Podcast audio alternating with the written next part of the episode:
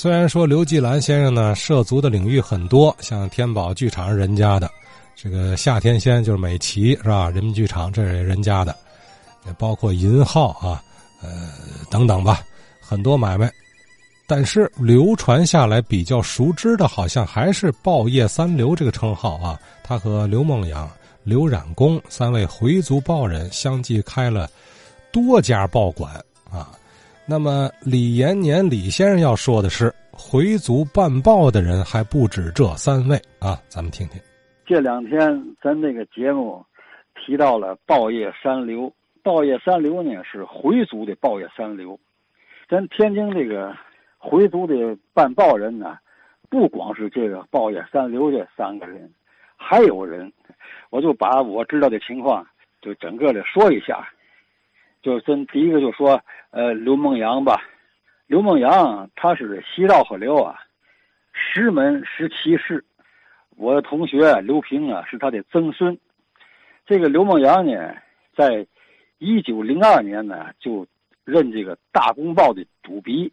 就总编辑吧，在一九零五年呢，刘梦阳啊办了报，办一个商报，就商业的商商报，还办了一个民星报，就兴旺的兴民兴报，还办了一个白话晨报，又还办了一个天津午报，就中午的午，又办了一个白话晚报，这个刘梦阳就是办了五个报纸，极力的鼓吹啊君主立宪。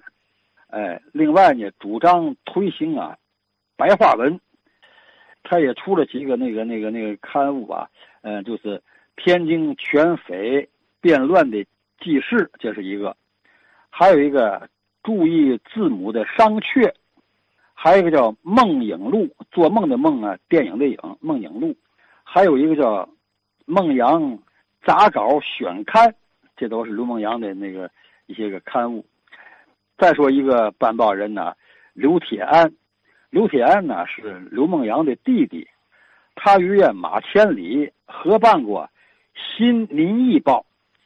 再说刘梦阳的妹妹刘清扬，刘清扬啊，呃，跟这个天津觉悟社的九位成员，还有邓颖超同志啊，一块办了一个《妇女日报》。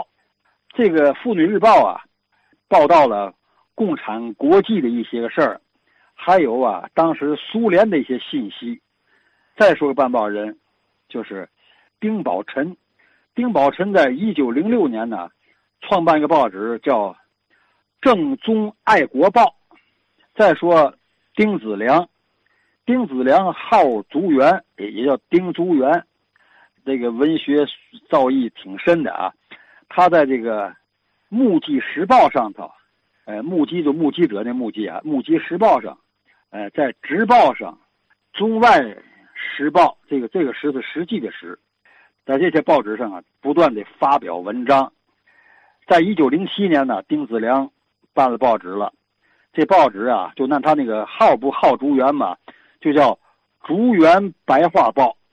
转年到一九零八年，又改名叫《天津竹园报》。这是丁子良办的报纸，以后啊，他又在《民兴报》上、《天津白话报》上，还有《社会教育星期报》，在这些报纸上不断的发表文章。就是丁子良。丁子良呢，还那个出了点书，就叫《竹园从话》，一共出了二十四册，有二十四本啊。在下边咱就说说这个刘刘季兰。刘季兰呢？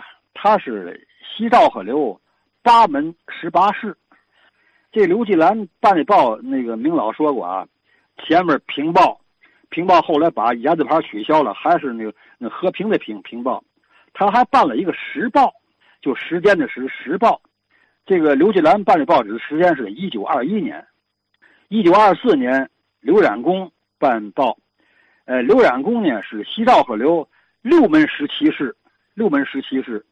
他报的报呢是《新天津报》，这个刘刘冉公跟我有亲属关系，这刘冉公的孙孙子跟我一担挑。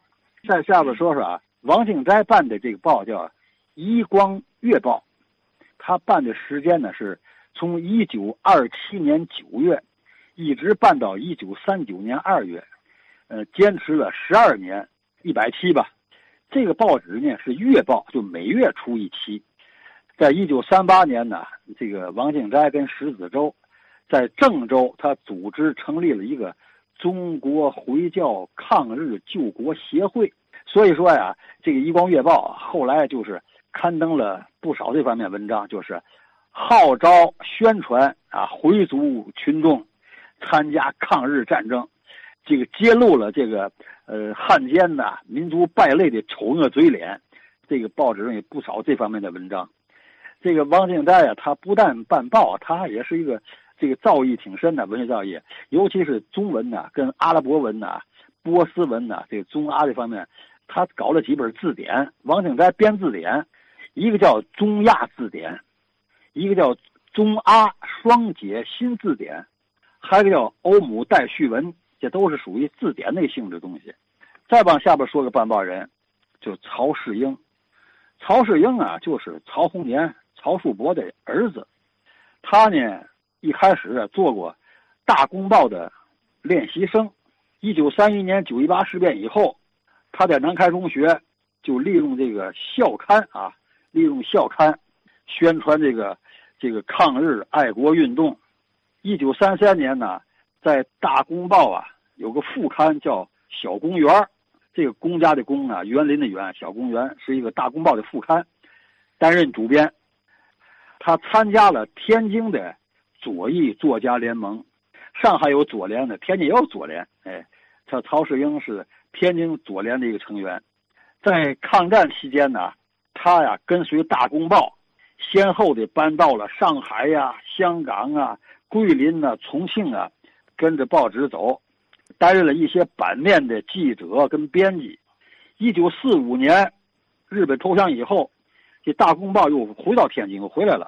他担任《大公报》的外勤科的主任，解放以后担任《大公报》摄影部的主任，还担任社长室的秘书。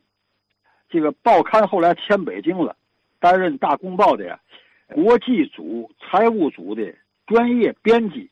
就说曹世英啊，最后说一个《天津日报》啊，解放以后《天津日报》文艺副刊编辑叫张纵，这张纵啊。他呀调查天津民俗，笔耕不错，写了好些个文章，像这个龙嘴大铜壶啊，古董章啊，都是呃张仲的作品。